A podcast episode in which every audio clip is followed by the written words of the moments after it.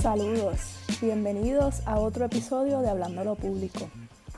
Mi nombre es Cristal Morales Báez, soy la productora de este podcast y la relacionista pública de la asociación. Muchas gracias por sintonizar otro episodio de nuestro podcast Hablando lo Público. Esta semana tuvimos la oportunidad de entrevistar a dos de los candidatos a la alcaldía de San Juan. También conversamos con una de las candidatas al Senado por el Distrito 1, que incluye San Juan, Guaynabo y Aguas Buenas. Le pedimos que se mantengan pendientes a nuestras redes, ya que todas estas entrevistas las estaremos compartiendo la semana que viene en todas nuestras plataformas. En este episodio, nuestra compañera Natalie Martínez Muñiz estuvo conversando con José Luis Colón Rivera sobre la segunda vuelta electoral en Puerto Rico. Además de ser egresado de nuestra Escuela Graduada de Administración Pública, José Luis fue presidente de la Asociación de Estudiantes, así que para nosotros es un gran honor tenerlo hoy como invitado en nuestro programa. Sin más preámbulo, los dejo con la compañera Natalie.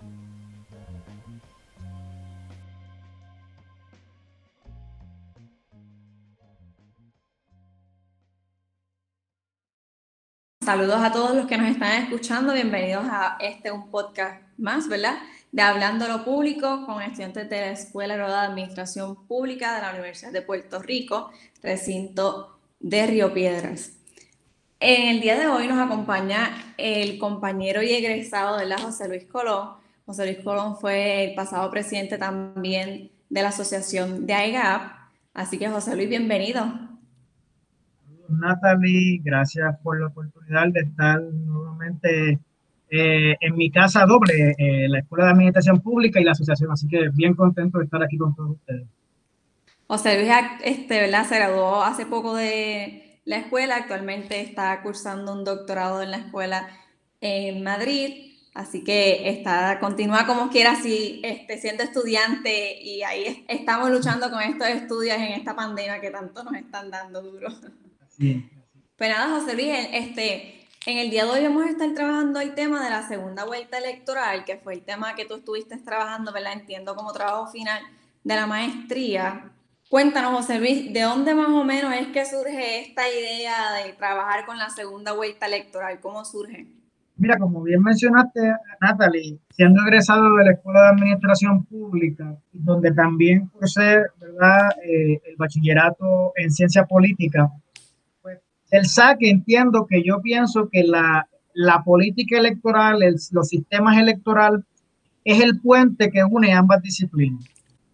El tema electoral, el tema de, los sistemas electorales es el que une la ciencia política con la administración pública en la medida en que es a través de esos mecanismos que los administradores públicos que aspiran, ¿verdad?, a, ejecutar sus políticas públicas, pues llegan al poder.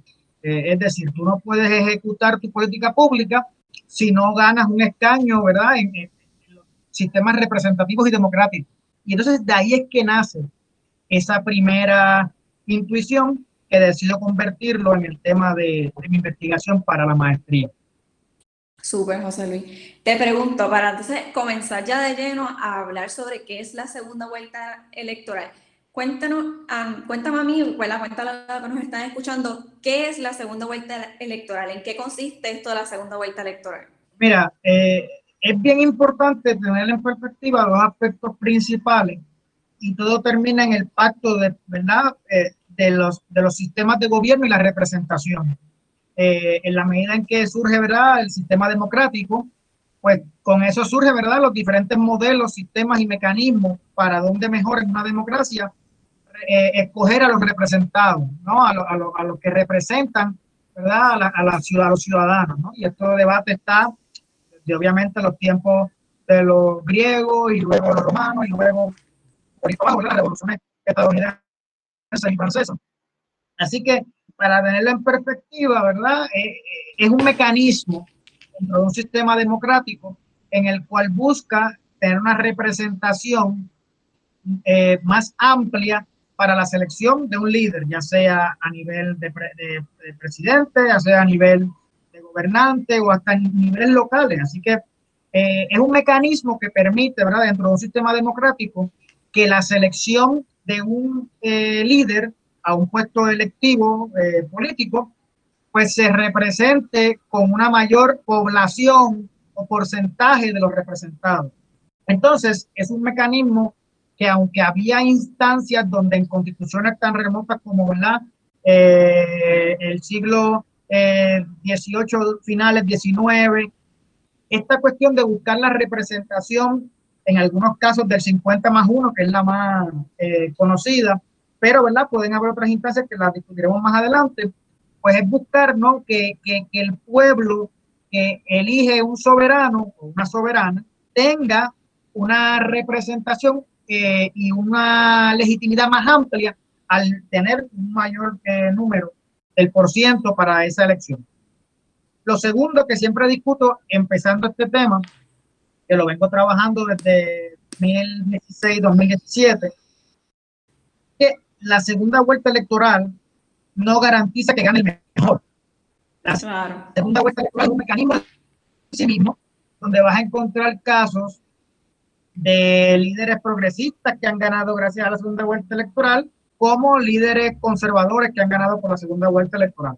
Así que también un mito que yo me gusta siempre desde el principio de bancar es que el que hay una segunda vuelta electoral ni significa que va a ganar el mejor candidato, ni significa que va a ganar, ¿verdad?, el de una ideología. Pero al menos podemos trabajar con el asunto de que estabas mencionando que trabaja un poco más el asunto de lo que es la legitimidad del gobernante que haya llegado, ¿verdad? haya ganado las elecciones. En eso pues tal vez ayuda un poquito. Claro, hay muchos debates, hay muchos debates sobre eso que acabas de mencionar y la realidad es que uno de ellos, ¿verdad? Es cómo evitar que una minoría, ¿no? Y esto inclusive el federalista, entre otros documentos, ¿verdad? De la Fundación de los Estados Unidos discutía, ¿no? Cómo evitamos que una, las facciones o, o, o burlando el sistema. De hecho, yo estuve leyendo, ¿verdad? Con todo esto del verano 2019, una de las cosas que se planteaban, y, ¿verdad? y que volvió a resurgir esta conversación de la segunda vuelta electoral, es que tal vez, ¿verdad? Digo tal vez porque no, nunca se sabe, si hubiese existido una segunda vuelta electoral, tal vez este fenómeno verano 2019 no se hubiese dado tan de lleno, porque entonces el, el entonces gobernador Ricardo Rosselló pues se supone que hubiese sido elegido por una mayoría mucho más amplia por la cual no fue elegido. Sí, eh, la realidad es que es bien difícil eh, no entrar a la gobernación, o sea, los números están ahí. Eh, de mi estudio, una de las cosas más impresionantes que yo pude encontrar era que cuando analiza, analizas en frío todos los resultados electorales, desde que surge el bipartidismo cerrado en el 68 hasta el presente, en 2016 siendo la última elección. Y pones en una columna los dos partidos principales, PPD-PNP, como bien estipulado Berger, eh, ¿verdad? El bipartidismo cerrado pues, va, a ocasionar, ¿verdad?, que gane uno o el otro. Y pones en una tercera columna todo lo demás, es decir, todas las, las diferentes instancias donde otros partidos que no son PPD-PNP, que ahora es un tema bastante trendy en esto electoral, te encuentras que cuando miras esos resultados, te sorprendes con, con, el hecho de que en el 68, que hubo una ruptura del Partido Popular Democrático, con la figura de Roberto Sánchez aspirando por el Partido del Pueblo, pues uno se percata, ¿verdad? En, en, en alguna forma sencilla o quizás un poquito más abierta, es cuando apenas ese 15% de lo que fue eh, los otros candidatos que no son populares ni PNP llegan. Pero cuando pasas de ese porcentaje de 1968 que tiene esa particularidad, te encuentras que los otros años subsiguientes nunca subió de un 7, 8, un 9%, hasta en el 2016, que llega entonces un 19%, sumando la fuerza de Lúgaro, de Sidre, del PPT, del PIB. y el PPT. Y eso pues te da unos resultados que, contestando a tu pregunta de manera más puntual y más directa, pues es bien difícil gobernar, no importa quién haya ganado, cuando el momento que tú juramentas, el 2 de enero de 2017, tienes un 58% de las personas que no votó por ti en la, en la verdad en el país. Así que, sin duda, confirmo, coincido contigo en ese, en ese argumento. Y antes de, de continuar con esto de segunda vuelta electoral, quiero aprovechar la oportunidad que en estos días se está hablando mucho del bipartidismo y que queremos acabar con el bipartidismo. Y hay que hacer una diferencia bien clara entre el bipartidismo en sí y el bipartidismo cerrado, porque tumbar a uno de los partidos principales no significa que vamos a acabar con el bipartidismo como tal, ¿verdad? Que muchas, muchos teóricos discuten dentro de la ciencia política, se discute que el bipartidismo en sí es lo que se, se crea por el mismo sistema como tal. Así que eso es nada, algo que quería mencionar por el ladito. Pues nada, esto, Luis. Eh, ¿Qué propuestas tú has visto que existen diferentes tipos de segunda vuelta electoral en diferentes países? Porque, ¿verdad? Entiendo que la segunda vuelta electoral existen diferentes mecanismos de aplicarla. ¿Cuáles son los diferentes mecanismos que tú has visto, las diferentes reglas que eh, se le pueden poner al juego de la segunda vuelta electoral? Eso que tú mencionas para mí también es otro algo significativo porque usualmente se piensa en segunda vuelta electoral como 50 más 1. Y ahí se deja. Y una cosa que yo considero que es fantástica dentro de lo que es la, el sistema de segunda vuelta electoral es que te permite a cada país o a cada, ¿verdad? Eh, Estado, también quiero que hablemos un poco sobre eso, ¿verdad? Sobre el mito de que esto es solamente una cuestión de, de, de los países, ¿no?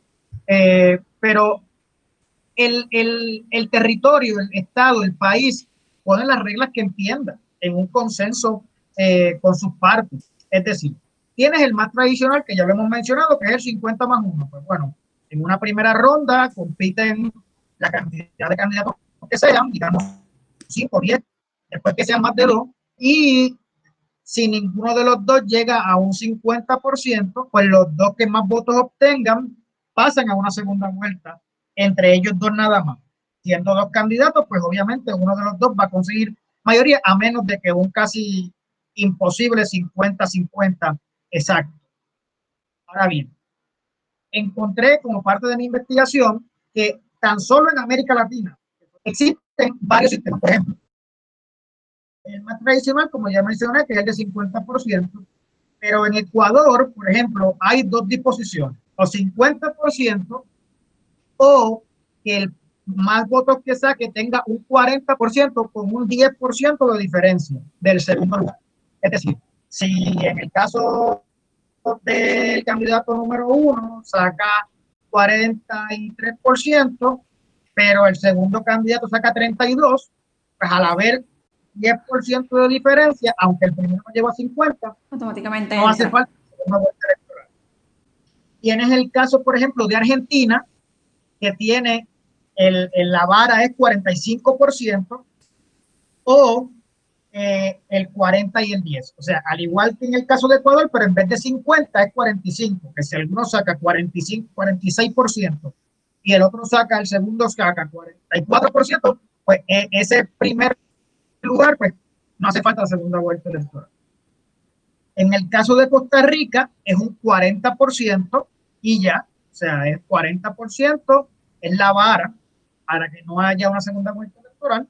O sea que una vez, una vez llega al 40, un candidato llega al 40%, ya con eso queda elegido, no hay que irnos a una segunda vuelta electoral. No hace falta una segunda vuelta electoral, pero si ninguno llega a 40, pues hace falta una segunda vuelta, Y finalmente, te mencioné de Nicaragua, es el de 40% o 35 más 5% de diferencia entre el primero y segundo. Así que, como vemos, tan solo en esos cuatro países que mencioné, y si sumamos un quinto del de 50%, pues tenemos diferentes variantes. Así que eh, es bien importante también romper el mito de que no, pero es que es imposible llegar al 50%, pero bueno, no necesariamente tiene que ser los 50%, puede haber unos consensos y unos, unas discusiones sobre cómo va a ser eh, eh, ese mecanismo de segunda vuelta electoral para hacerlo o para evitarlo. Sí que, no sé, nosotros como país podemos decidir escoger las reglas que a nosotros mejores nos asienten de acuerdo a nuestras necesidades y realidades sociales y políticas, ¿verdad? como por ejemplo en este caso de que te, ¿verdad? en las elecciones pasadas tuvimos varios partidos y como bien tú decías, pues los números y toda la cosa, nosotros pudiéramos escoger qué forma nosotros creemos que debe ser mejor. Te pregunto, José Luis, ¿qué más o menos tú entiendes que estás proponiendo para Puerto Rico con respecto a la segunda vuelta electoral? Pues mira, atribuirse eso es un poco complicado porque, ¿verdad? Eh, requiere unas discusiones, pero quiero aprovechar tu pregunta para hacer una salvedad sobre también las situaciones por las cuales se dan la segunda vuelta electoral, que aunque pueden ser cambiantes y diferentes en, en todas partes del mundo las razones, ¿verdad? Desde la perspectiva ideológica o filosófica de que la mayoría es mayoría, evitar una minoría gobierne, etcétera. También en el caso de América Latina es por una desconfianza. O sea, la gran mayoría de todos estos sistemas implementaron segunda vuelta electoral luego de terribles dictaduras, pero también había presencia de la segunda vuelta electoral en algunos de estos países, como Costa Rica, por ejemplo, desde antes de la dictadura. Así que yo pienso que lo más importante del sistema de la segunda vuelta, el mecanismo de segunda vuelta electoral, es que fundamentalmente hay que observarla principalmente cuando la cosa no está funcionando. Es decir, cuando el sistema electoral no responde a la voluntad del pueblo, pues tenemos ese caso. Por ejemplo, los datos. En la historia de, desde que se estableció el bipartidismo del 68 para acá, solamente en tres instancias ha habido un gobernante que ha ganado más del 50%. En el caso de Hernández Colón en el 72, en el caso de Roselló eh, en el 96 y en el caso ¿verdad? de eh, Luis Fortuño en el 2002, en el 2008, perdón. Esas son las únicas tres instancias donde uno de los gobernantes ha sacado el 50%. Y eso, ¿verdad? Con el escrutinio, ¿verdad? Según los datos que se tienen de, ¿verdad? De los, procesos de los en blanco, los, los etcétera. Y eso, pues de por sí, en las elecciones del 16 es que vemos que gana el gobernante con el porciento más bajo, es 42, pero también es el segundo lugar más bajo, con 37-38 en el caso de Bernier. Así que pienso yo que en el 2016 se sentaron las bases para, para revisar el sistema electoral si responde o no. Y ahora en el 20, en, en el próximo mes, sabremos si eso se sostiene, si eso cambia, si fue una situación aleatoria o si aumenta ese 19.4% de gente que no está satisfecha con los principales dos partidos que han gobernado. Así que yo creo que, aunque no sería lo temerario para decirle cuál o cómo es que yo creo que se debe implementar la segunda vuelta, sí pienso que tenemos la responsabilidad de hacer un análisis eh, académico, eh, integrado eh, sobre, la, sobre la política electoral de Puerto Rico y considerar grandemente el tema de la segunda vuelta, eh, máxime por lo que sucedió eh, con la aprobación del nuevo código electoral. Es decir, no hubo consenso, se aprobó en medio de que ya el proceso electoral ya había comenzado. de la democracia, el gobernante que gane en el 2020 va a tener la responsabilidad de evaluar nuevamente el, el, código electoral y yo sugeriría que se visualizara la posibilidad de incluir una segunda vuelta electoral dentro de muchas otras propuestas como lo son el vicegobernador electo para evitar la crisis que sucedió con, la salida del gobernante. Se puede evaluar los sistemas eh, proporcionales se puede evaluar eh, muchas otras cosas que al final del día eh, se, se debe utilizar para enriquecer la democracia, lo cual no tiene un costo. Tiene que tener, ¿verdad?, un norte y aunque sea más oneroso en ocasiones, al final del día, la libertad de, ¿verdad?, de coger nuestro destino democráticamente. Pues esto me lleva al otro punto que es el tema, ¿verdad? la condición de estatus cómo eso no se eh, necesariamente se involucra negativamente. Ese tema lo vamos a tocar ya mismito, Pero antes de eso, este, te iba a preguntar, José Luis, eh, más o menos, ¿qué tú recomiendas? ya me dijiste que dentro de la academia se debe comenzar a discutir este tema de segunda vuelta electoral en Puerto Rico desde un aspecto más profundo y tal vez un aspecto más práctico o posible con las diferentes propuestas, los diferentes escenarios que pudieran ocasionar cada una de las propuestas. ¿Qué otros espacios tú consideras necesario que se deben discutir estas ideas, ¿verdad? Estado de la segunda vuelta electoral. ¿Dónde más se debe discutir? Bueno, yo creo que eso debe comenzar precisamente desde la academia. Eh, yo creo que la academia es fundamental para esto y todas las propuestas que se hacen con, con rigor de país. Personalmente yo pienso, ¿verdad?, que la universidad tiene que traer este, esta perspectiva holística, ¿no? De mundo, eh, y con muchos profesores extraordinarios de diferentes temas y visiones. tienes profesores que pueden tener una perspectiva bastante progresista de que, el, de que el derecho electoral es uno cambiante y se tiene que adaptar a las realidades. Tienes otros que son más conservadores que piensan, ¿verdad?, que, que son originalistas en el tema electoral y la constitución, la convención constituyente, de que se estipuló que tenía que hacerla ahí. Y claro, en muchas instancias nuestra constitución puede avanzar en temas electorales, como por ejemplo la ley de minoría, entre otras que tienen mucha validez, eh, eh, igual que el, sistema de redistribución electoral, una comisión de cada 10 años por constitución, todas esas cosas particulares. Creo que esta no es la excepción y tiene que empezar quizás desde la academia, la Escuela de Administración Pública, la Facultad de Derecho, profesores de Derecho Electoral, entre otros, eh, y también yo creo que es importante los directivos políticos. O sea, aquí va a haber una resistencia por cambiar las reglas para una gente que le, que le favorece el sistema actual. Así que tiene que haber una voluntad política, tiene que haber, ¿verdad? Una, pero tiene que haber también un, tiene que haber un tipo de, de conciencia eh, en términos, ¿verdad? de lo que es el progreso y que yo particularmente no creo que la segunda vuelta electoral beneficia a un sector particular.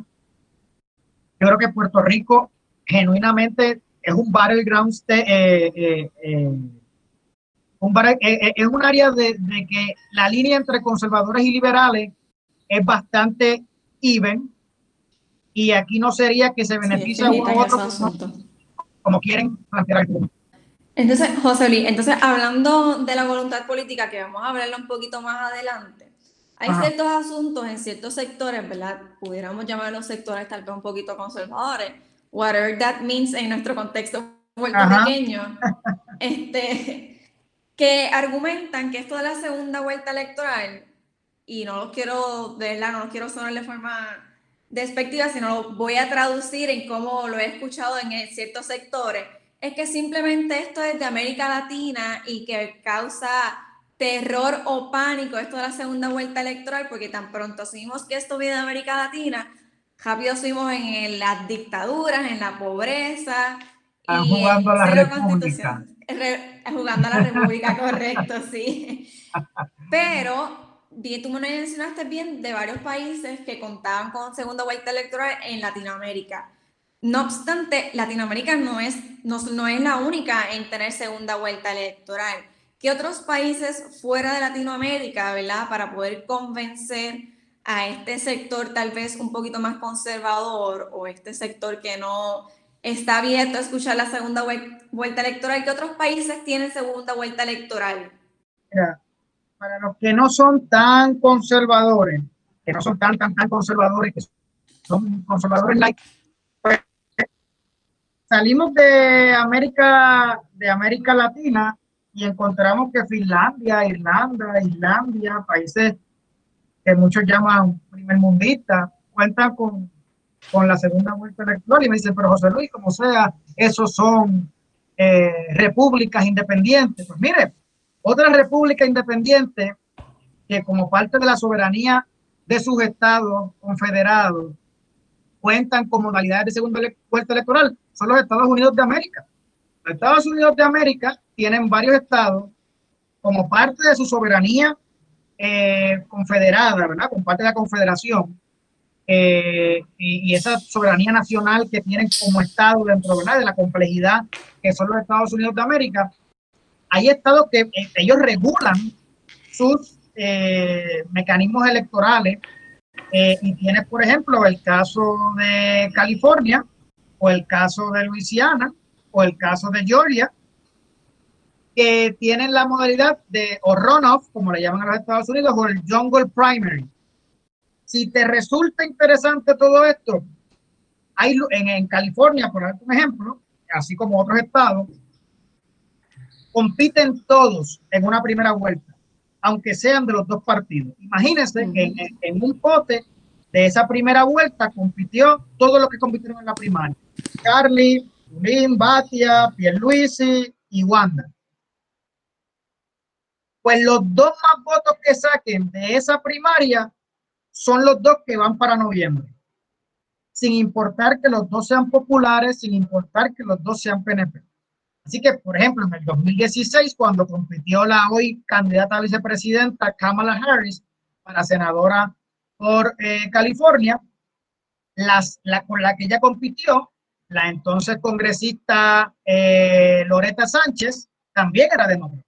Así que en Luisiana igual, en, en partes de Georgia igual. Así que hay estados de los Estados Unidos de América que tienen modalidades de segunda vuelta electoral. Y ante el tema del costo, porque otro de los, los pros y los contras, pues uno de los contras, el tema es el costo que conlleva una segunda vuelta, ni hablar de lo que pasó en las primarias de este año, que, ¿verdad? Imaginarte a tener que volver a hacerlo, pues, y el costo que, que, que se tuvo que realizar, ¿verdad? Pues muchos de los temas que se traen en contra de la segunda vuelta es que eso es muy oneroso, tener que tener dos rondas electorales, por tanto, económicamente, que prácticamente es el doble de los gastos de papeletas y de, y de todo lo demás. Pues mira, hay estados que también consiguieron unas soluciones interesantes. En el caso de Maine y en el caso de Massachusetts, aprobado ahora para el 2010, el 2020, se aprobó el Rank Choice Voting que no es otra cosa que usted coge su papeleta, escoge cuál es su primera selección, su segunda selección, su tercera selección, su cuarta selección, y si ninguno de los primeros dos queda, ¿verdad?, eh, electo en una primera vuelta de 50% más uno, pues se eliminan los primeros votos de los y se sigue sumando hasta que uno de los dos tenga eh, esa mayoría absoluta. Así que eh, eso tendrá también sus pros y sus contras, pero a lo que voy es que los Estados Unidos, partiendo tu pregunta, así como muchos otros eh, países fuera de Latinoamérica, tienen muchos eh, mecanismos diferentes de segunda vuelta electoral.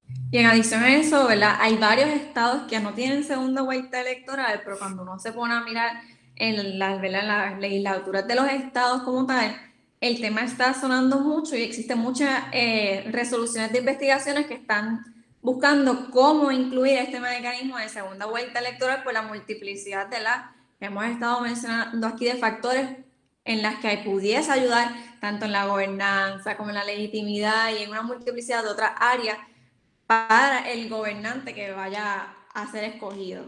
Si no me equivoco, también en Europa hay varios países, creo que dos países, no recuerdo bien ahora el nombre, que también tienen este, ese mismo mecanismo que estabas mencionando para evitar el costo ¿verdad? De tener que imprimir tantas papeletas y más que el costo también es el tiempo que se vaya, vaya a estar corriendo una elección.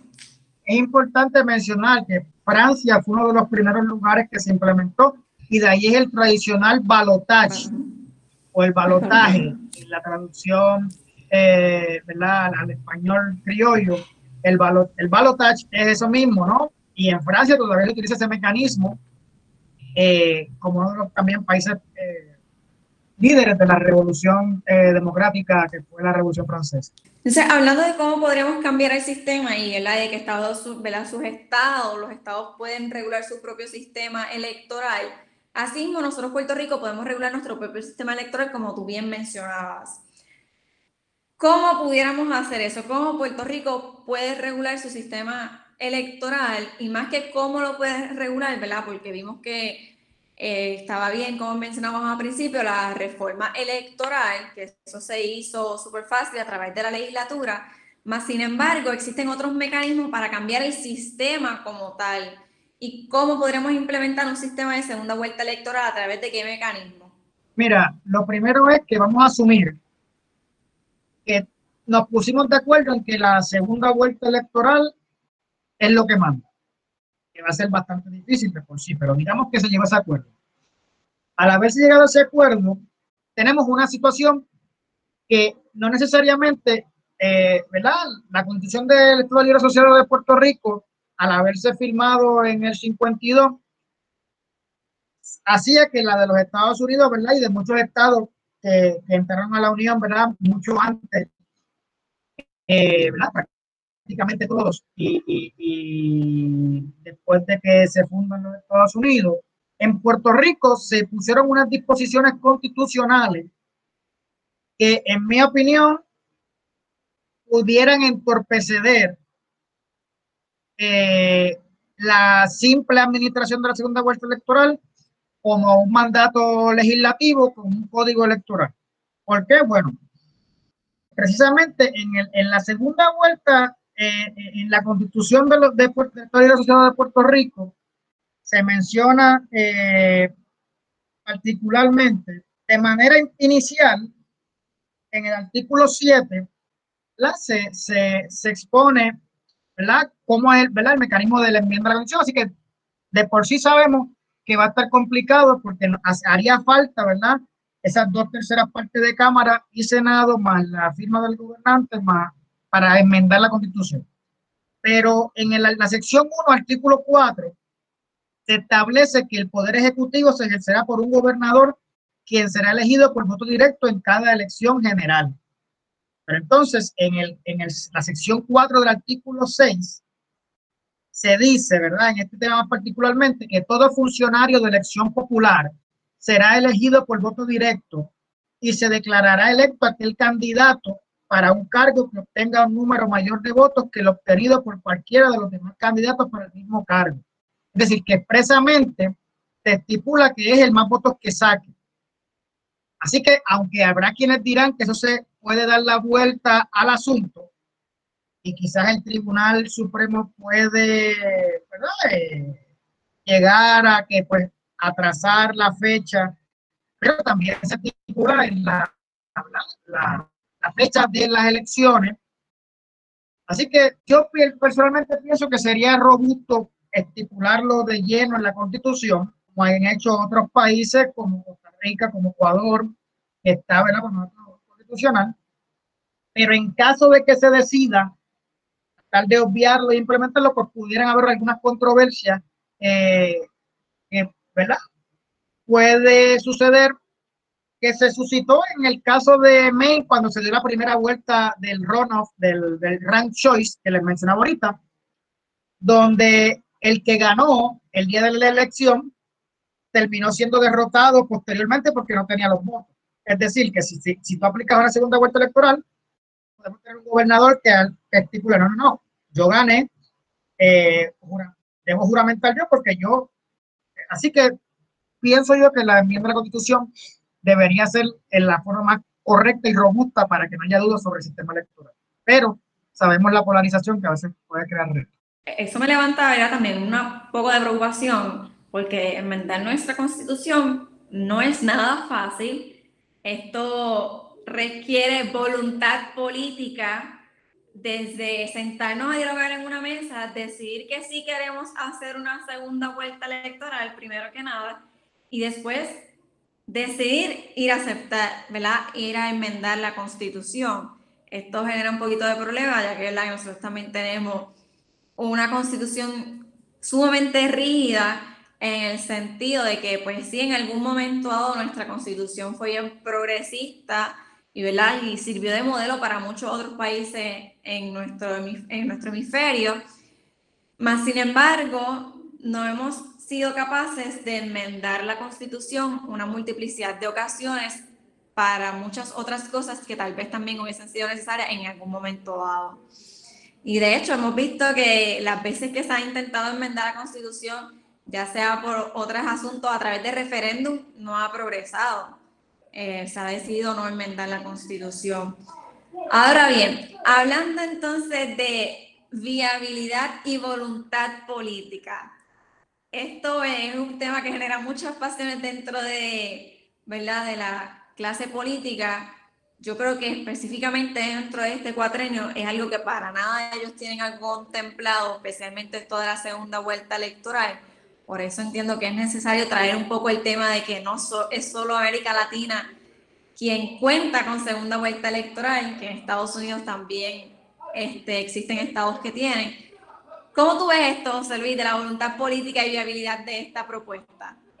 Bueno, no es fácil, no lo va a ser el mero hecho de la discusión.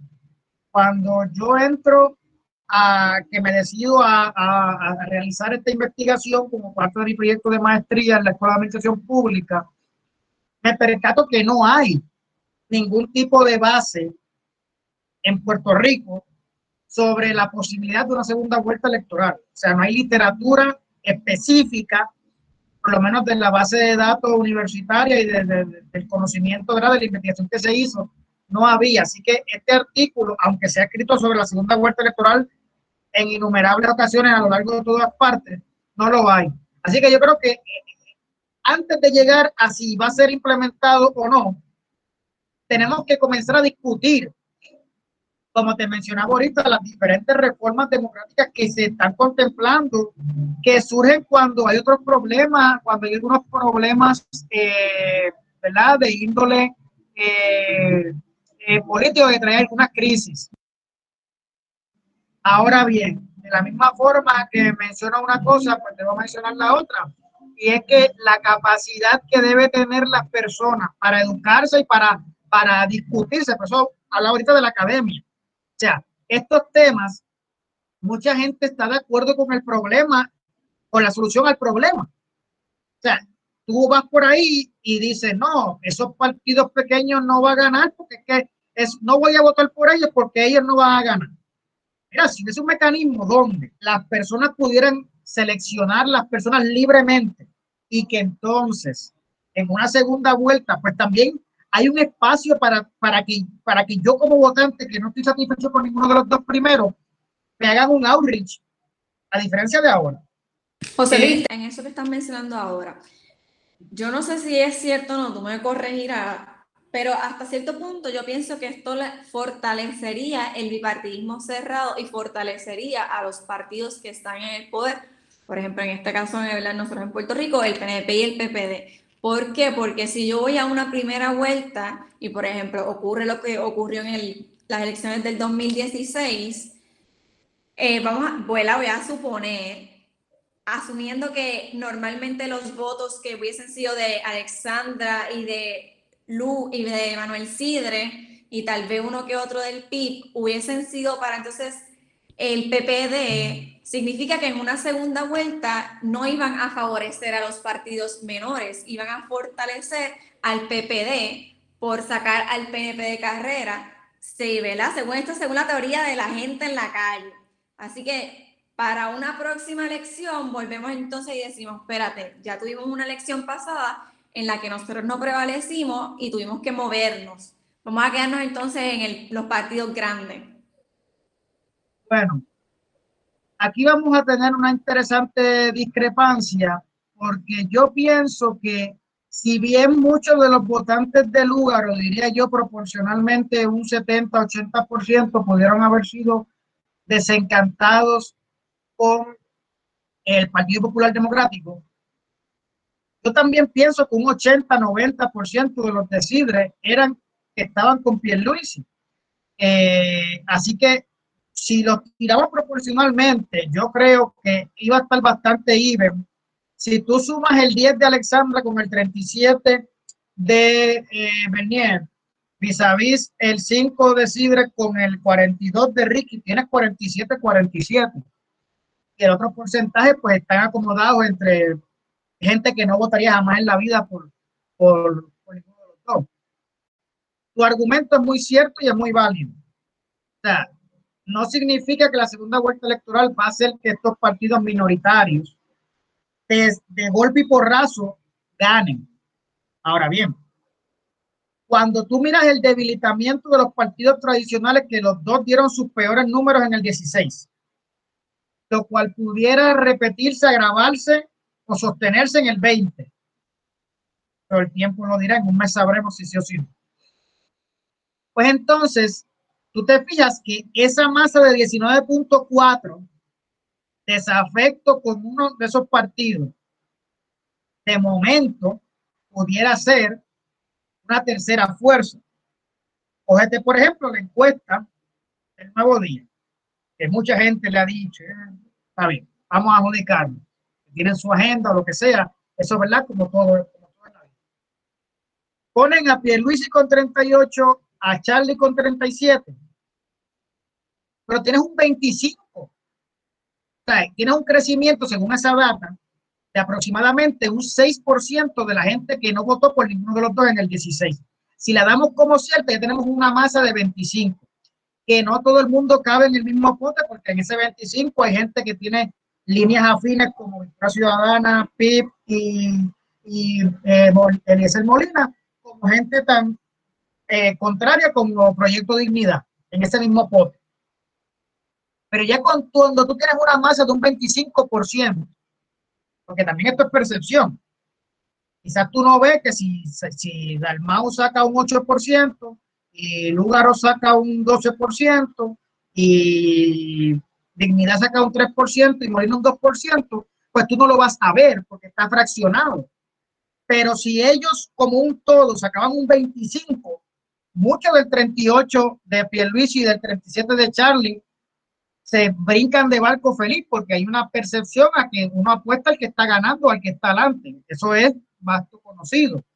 Así que esa fragmentación es importante. Ahora, eso no se va a abrir a, a, a, a corto plazo, pero sí hace que como ninguno de los dos llegó, esos partidos que de ordinario no tendrían nada que buscar en esos 25%, porque ya yo gané, sí tienen que hacerlo y sí tienen que haber concesiones para que tú te ganes esos endosos de esos grupos. Y de momento de tener cero leverage político, tienes bastante leverage político. Es decir, vamos a tomar tu premisa que tú te planteabas sobre, y sé que me estoy entendiendo de en, este, en esta pregunta, pero vamos a, vamos a asumir el argumento que tú expones sobre los de Lugaro con Bernier y los de Sidre con, con Ricky, por dar un ejemplo.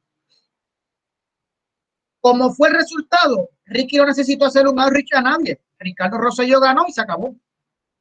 Ahora, si tú tomas esos resultados como buenos y de momento en el, el día de las elecciones del 2016 sacaron esos resultados 42-37, hay segunda vuelta. De momento ese 10% de lugar es importante.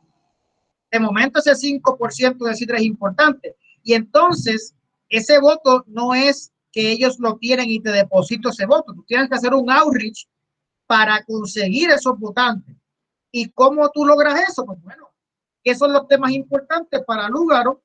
¿Cuáles son los temas importantes para Sidre? En temas de política pública, en temas de nombramiento a cargos políticos, que hubo de eso un poco en el debate, en uno de los debates anteriores. Es decir, aunque se puede ver como que tú estás siendo eh, contribuyendo al bipartidismo, tienen unas inclusiones y unos acuerdos que se tienen que llegar y para eso la ley es clara en prohibir las alianzas, que también hay que evaluar, eliminar esos aspectos, ¿verdad? De las alianzas como una cuesta prohibitiva, cuando en Puerto Rico en los años 20, 30 habían alianzas abiertamente, Partido Unión, Partido Liberal, los socialistas, estadistas, hubo de todo tipo de acuerdos. Eso no significa que eso es una buena política pública, porque salieron muchas cosas eh, horrorosas de esa época, pero sí se permite. Entonces, pienso yo que si yo fuera partidario de alguno de esos eh, grupos y de momento hay una segunda vuelta y ninguno de los dos llega al 50%, pues de momento yo tengo una inherencia sobre tu política pública y te digo, mira, para mí es fundamental que se trabaje el tema de la violencia de género. Así que, y ese candidato se va a comprometer a A, B, C, D, E.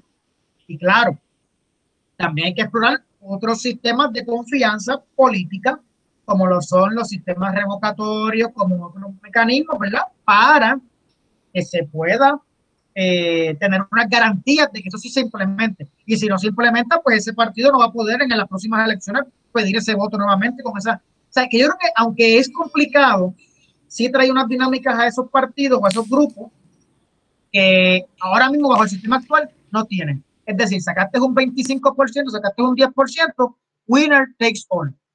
Se llevó todo. Así que, además de fomentar la legitimidad del gobernante y la gobernanza que pudiera hacer, podemos decir entonces también, ¿verdad? Por el planteamiento que tú traes, que mejora la participación y que el candidato escuche entonces a más personas que están dentro del electorado para incluir más políticas públicas y sean mucho más inclusivos en términos generales, para entonces poder atraer la mayor cantidad de electores a su partido, ¿verdad? Y poder hacer esta alianza que estamos hablando aquí ahora. Es que eso es sumamente importante, ¿verdad? Una de las quejas principales ahora, ¿verdad? Y durante varios años, y pues a raíz de la que surgen estos nuevos partidos, es, ¿verdad? La falta de representación en estos dos partidos tradicionales, ¿verdad? Que continúan con las mismas políticas públicas y entonces ya las personas empiezan a dejarse de sentir representadas por esta filosofía que ellos llevan. Así es, sin duda. Y hay dos ejemplos claros. Está el endoso por dirigir agencias públicas que tienen un impacto significativo para X o Y candidatos. Y está el endoso por la adopción de políticas públicas. El ejemplo clarísimo, 2008-2016. En el 2008 corre eh, Barack Obama contra Hillary Clinton. Barack Obama gana apretada esa primaria. Hillary Clinton lo endosa. Posteriormente, Hillary Clinton es nominada a secretaria de Estado. 2016, tienes el caso de que Hillary Clinton, Bernie Sanders, aunque no fue tan cerrada como la de Obama contra Hillary, pero sí bastante fogosa. Y la ficha del tranque que le puso Bernie Sanders para su endoso es tú, yo quiero que tú adoptes estas políticas de plataforma como el salario mínimo, como el tema de salud, etcétera, etcétera.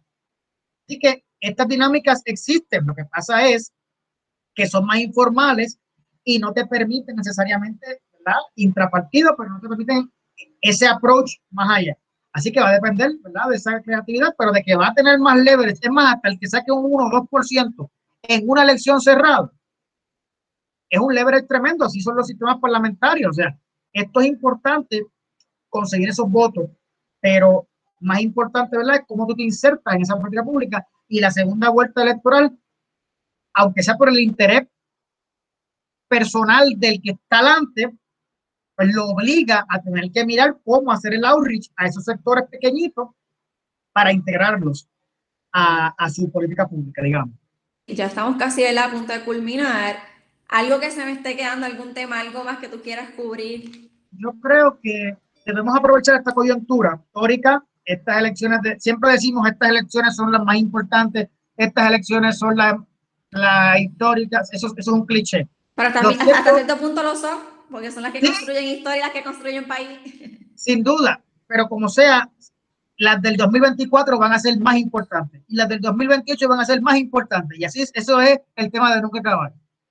Ahora bien, yo creo que todas estas fuerzas que se están levantando, para bien o para mal, en el sentido de nuevas figuras políticas, nuevos movimientos, nuevos grupos, han levantado la victoria de estos movimientos, y aquí voy a sonar ¿verdad? bien personal sobre este tema, ya están ganando, ya están haciendo que gente que no le importaba la política ahora le importe. Y para mí eso es una victoria extraordinaria. Que tú logres inspirar a unas generaciones que por lo tradicional la política es para viejos, la política es para, esos son unos pillos, roban.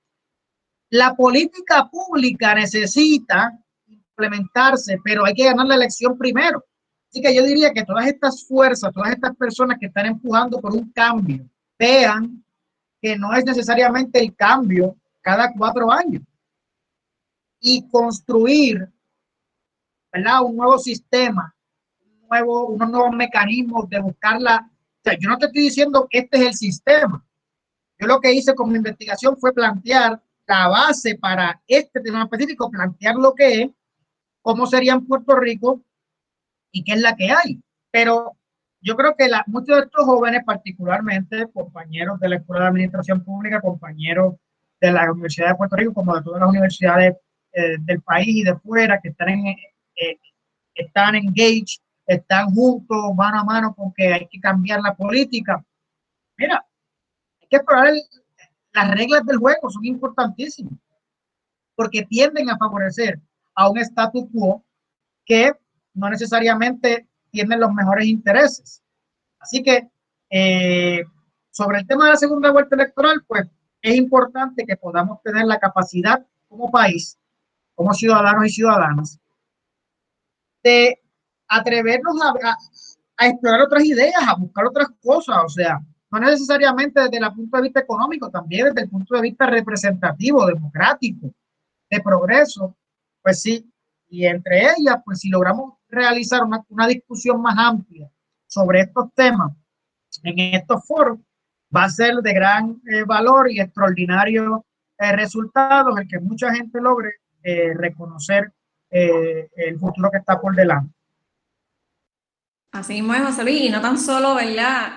Muchas ocasiones a veces lo, se piensa que un partido nace o viene, ¿verdad? La vida simplemente para ganar, y a veces simplemente con que nazca una candidatura o un partido ya es una ganancia, porque además, ¿verdad? De estar, como bien tú dices, querer mover el status quo, aporta la discusión pública y empieza a girar la discusión pública para que sean otros temas, ¿verdad? Los que también haya que tomarle importancia.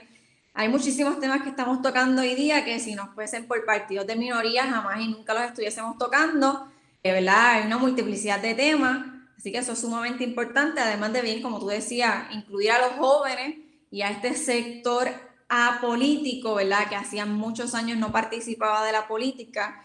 Ahora bien, eh, a mi entender y como siempre menciono, es sumamente importante que no nos quedemos en el rollo de las elecciones y no nos quedemos en el rollo de simplemente ganamos o perdimos, sino que ejerzamos la democracia día tras día y nos involucremos en todos los procesos políticos, ¿verdad? Para poder fomentar la discusión, porque en noviembre, ¿verdad? Ganarán unos, perderán otros, ¿verdad? Vamos a decir perder, pero yo entiendo que no es perder, pero se elegirán quienes nos van a gobernar entonces a partir de enero. Pero a partir de enero es que entonces empieza como tal la agenda y ahí es que entonces nosotros debemos de tomar voz y debemos tomar las riendas realmente para entonces involucrarnos en estos procesos que son sumamente importantes y nos rigen a nosotros día a día. Así es, sin lugar a dudas, o sea, para estas elecciones no va a haber una segunda vuelta electoral quizás para las próximas tampoco. Pero como tú bien mencionas, si usted cree en unos temas particulares, sobre todo está fundamentado y educado, educada en esos temas, que para mí es importantísimo. En esta era del fake news y en esta era de la desinformación, es importante que si usted cree un tema apasionadamente porque le toca, porque le gusta, busque perspectiva, edúquese, escuche ¿verdad? De ambos lados de la moneda, busque todo. Y una vez esté formada su concepción o su percepción sobre cierto tema y, está de acuerdo, pues mire, trabaje para ello, movilícese, movilícese a sus, a sus seres queridos, a sus amistades, a las masas. Roma no se construye en un día, pero se puede, se puede si hay voluntad. Importante que, ¿verdad? Está muy chévere que hagamos por Facebook, eh, la que lo hagamos por Facebook a través de firmas, a una multiplicidad de recursos que lo podemos hacer de manera externa, pero es importante que lo hagamos a través también de los procesos institucionales y de los procesos formales del Estado. Así que, José Luis, para culminar de manera categórica y para echarle un poquito de leña al fuego, ¿hay o no hay voluntad política para poner una segunda vuelta electoral hoy día? yo creo que se puede trabajar, yo creo que se puede trabajar esa voluntad política precisamente porque hay un hambre de cambio del sistema actual eh, y eso se manifiesta, o sea, hay, una, hay un ímpetu en estos partidos emergentes, hay un ímpetu inclusive dentro de los partidos tradicionales de cambio de temas que tradicionalmente eran tabú y ahora están siendo mainstream, o sea, yo creo que esa voluntad política está mucho mejor que hace 15, 20 años atrás. Solo depende de esa educación, eh, de esa instrucción, de esa capacidad de conseguir ¿verdad? Esos, esos actores políticos. Yo creo que en la medida en que la gente se involucra en la medida en que la gente se entera y se empapa de estos temas poco complicados, pero necesarios. Que sacamos la gringola y vemos lo diferente que hay en, la, en los países y en los propios Estados Unidos de América. O sea, mire lo otro, las otras cosas que hay. Hay lugares donde se escogen el vicegobernador y se escogen los jueces y se escogen los sheriffs. Yo no digo que eso está bien. Yo digo que hay que explorar, hay que mirar todas estas cosas. Hay lugares donde se escogen en elecciones diferentes la, legislatura de la, del Ejecutivo, como lo es en los Estados Unidos eh, a nivel federal, pero también a nivel estatal en algunos estados lo escogen de esa manera. Los términos, hay áreas que son tan importantes que deben ser electas, como hay lugares que se escogen por los secretarios de educación, son electos o son a términos más amplios. Hay lugares donde tiene eh, referéndum revocatorio. Hay estados como en Wisconsin. El estado de Wisconsin tiene su referéndum revocatorio para sacar al gobernador. No es un tema de, de países soberanos necesariamente. Así que creo que hay mucha más voluntad política que hace años atrás. Creo que es un buen momento para insertar esta discusión, porque como tú bien mencionas, ¿qué hacemos con esa gente que está bien apasionada con la política, que, ¿verdad? Habiendo seis candidatos, van a haber cinco grupos que no van a prevalecer.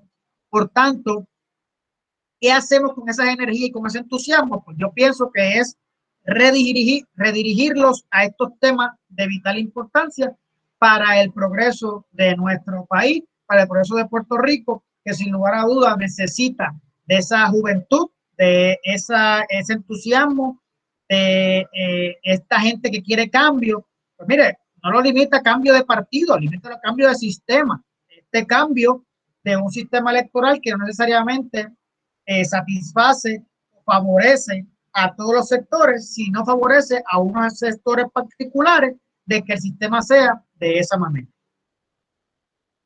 Pues nada, José Luis, gracias un millón por haber compartido con nosotros, ¿verdad? tu estudio y análisis sobre la segunda vuelta electoral. Gracias por esta enriquecedora conversación.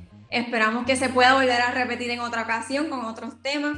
Muchas gracias a todos por haber estado escuchándonos y compartir con nosotros. Los invitamos a seguirnos en todas nuestras redes sociales, en Facebook, en Instagram y a seguir escuchando cada uno de nuestros podcasts como Hablando lo Público. Será hasta la próxima.